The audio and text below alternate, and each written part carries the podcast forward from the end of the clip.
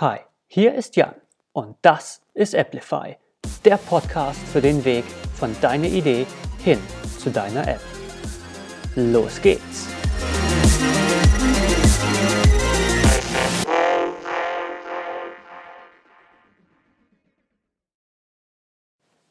Hi und willkommen bei einer neuen Folge von Applify, dein Podcast für App-Entwicklung.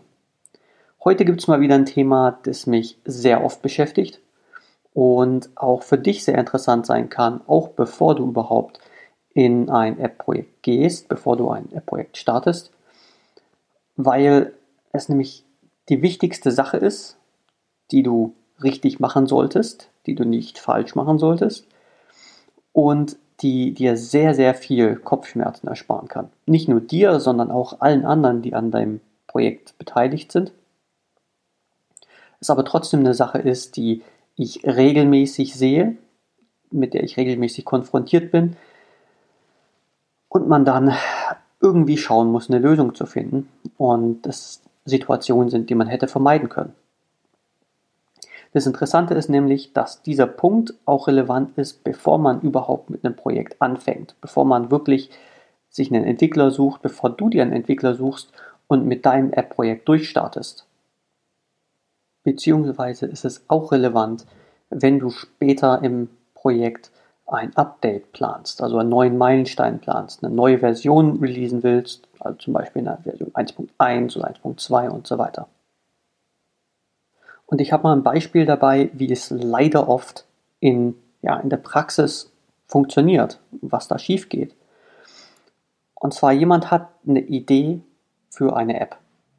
Und natürlich ist man an der Stelle erstmal vollkommen motiviert und will die Sachen machen, die man selber machen kann. Und ja, natürlich ist es erstmal viel Aufwand, sich irgendwie einen Designer zu suchen, sich einen Entwickler zu suchen, dies und das und jenes zu machen. Und das sind schwierige Aufgaben, das sind komplexe Aufgaben. Also macht man erstmal die Sachen, die man selber machen kann. Also man denkt sich schon mal so ein bisschen das Konzept aus und man denkt nach, wie könnte man denn das Marketing angehen und wenn man das Marketing andenkt, gut, dann geht man schon mal ganz gern ins Detail rein. Was könnte man dann hier machen? Und okay, jetzt baut man sich eine Webseite und jetzt möchte man da irgendwie ganz gern irgendwie ein Datum draufsetzen und zack, hat man ein Datum kommuniziert. Und jetzt mal ehrlich, woher weißt du, dass du dieses Datum halten kannst? Weißt du als Nicht-Entwickler, als Nicht-Designer, als nicht technisch an der Umsetzung beteiligt, direkt beteiligte Person, wie viel Aufwand es ist, deine App zu bauen und ob dieser Aufwand bis zu diesem Datum überhaupt realistisch ist. Nein, das weiß nicht mal der Entwickler, wenn du ihm davon erzählst. Ähm, zumindest in der Regel, es, sei denn, es sind wirklich es ist ein riesiges Projekt und eine, eine sehr geringe Zeit, dann ist es klar. Aber meistens ist es für den Entwickler, wenn er das Projekt anschaut, noch nicht klar, wie viel Zeit es kosten wird. Es ist ein großer Aufwand, um das zu schätzen. Na, also du merkst, es ist Aufwand, um überhaupt eine Schätzung aufzustellen. Und diese muss erstmal gemacht werden. Es muss erstmal ein Projektplan mit dem Entwickler und dem Designer und den technisch beteiligten Leuten gemacht werden, um zu schauen, was für ein Entwicklungsaufwand kommt auf uns zu, um folgende Sachen zu bauen und daraus ergibt sich dann ein Datum. Natürlich könnte man auch von der anderen Richtung kommen. Man könnte das Datum festsetzen. Allerdings dann sollte man auch sich bewusst sein, dass, naja, es halt sein kann, dass man nicht alles bis zu diesem Datum bauen kann. Natürlich funktioniert das auch, wenn du an dieser Stelle bereit bist, Features zu kürzen und dann zu sagen, das ist das Datum, an dem wir was Neues releasen wollen und wir schauen, wie viel wir bis dahin umsetzen können. Ist auch eine Möglichkeit, aber dann sollte man halt bewusst sein, sich bewusst sein, dass eben, naja, man nicht alles reinbekommt in dieses Datum, was man reinhaben will. Das sind zwei unterschiedliche Ansätze.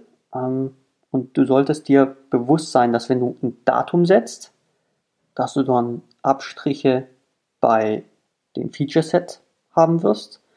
Ähm, genauso wie wenn du dein Feature-Set planst, dass du eventuell auf ein späteres Datum rausläufst.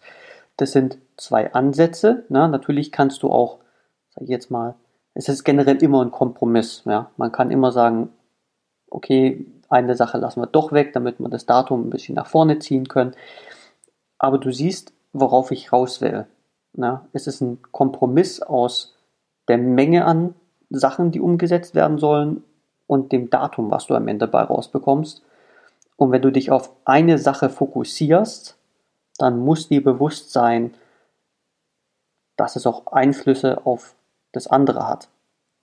Und das ist eine Sache, die ganz gerne, ja, untergeht. Gerade nämlich auch auf das Thema, auf den Bezug auf das Thema, das ich schon in der vorherigen Folge angesprochen habe, Feature Creeping. Also das langsame Einschleichen von neuen Features, das sich ja ganz gerne tarnt als, oh, kannst du mal kurz, ja, dieses kannst du mal kurz noch folgende Sache ändern. Oder geht das nicht noch schnell? Oder ich habe hier noch eine neue Idee, ich möchte das jetzt ganz gerne auch noch haben. Und das wird ganz gerne eingeworfen, ohne zu bedenken, naja, das ist jetzt zusätzlicher Aufwand, der jetzt dazu kommt. Ähm, und an dieser Stelle wird ganz gerne das Datum, das Release-Datum ausgeklammert. Das wird so, das bedenken wir jetzt erstmal nicht.